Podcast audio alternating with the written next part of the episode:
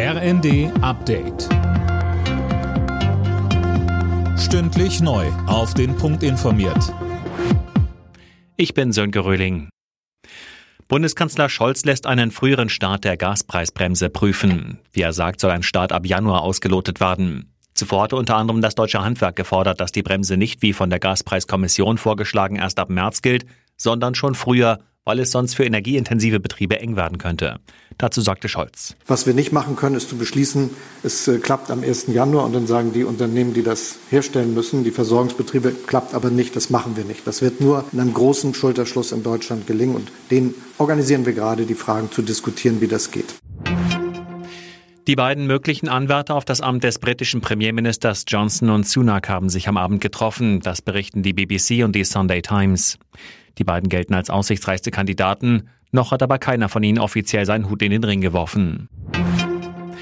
Unter dem Motto Solidarisch durch die Krise haben in mehreren deutschen Städten tausende Menschen für eine soziale Politik demonstriert.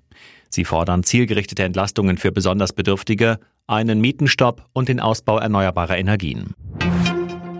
Red Bull-Gründer Dietrich Mateschitz ist tot. Er wurde 78 Jahre alt. Mateschitz hatte rund um die Marke Red Bull ein Sport- und Medienimperium aufgebaut. Er starb offenbar den Folgen einer Krebserkrankung. Nach dem Aus im DFB-Pokal hat Borussia Mönchengladbach die nächste Niederlage hinnehmen müssen. Gegen Eintracht Frankfurt verlor die Borussia am Abendspiel der Fußball-Bundesliga mit 1 zu 3. Die weiteren Ergebnisse. Dortmund-Stuttgart 5 zu 0. Bayern-Hoffenheim 2 zu 0. Augsburg-Leipzig 3 zu 3. Freiburg-Bremen 2 zu 0 und Leverkusen-Wolfsburg 2 zu 2. Beim Formel 1 Grand Prix in Texas hat Carlos Sainz im Ferrari die Pole Position geholt. Max Verstappen im Red Bull startet von Platz 2. Lewis Hamilton im Mercedes von 3. Sebastian Vettel geht von Platz 10 ins Rennen, Mick Schumacher von Position 18. Alle Nachrichten auf rnd.de